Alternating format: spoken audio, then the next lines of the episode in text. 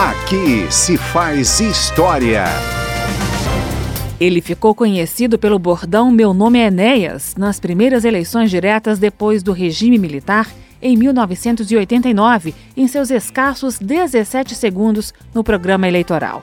Depois de disputar e perder três eleições para a presidência da República e uma para a Prefeitura de São Paulo, em 2002, Enéas Carneiro teve mais de um milhão e meio de votos e se elegeu deputado federal pelo Prona de São Paulo, partido que ajudou a criar.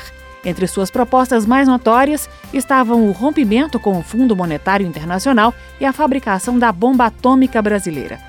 A votação recorde de Enéas foi interpretada não como uma adesão às suas ideias, mas uma demonstração de protesto, um sinal de descontentamento geral com a política.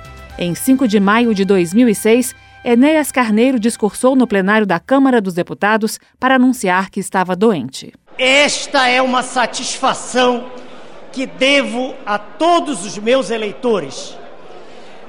O diagnóstico de minha doença, que me afastou por um mês, é leucemia mieloide aguda.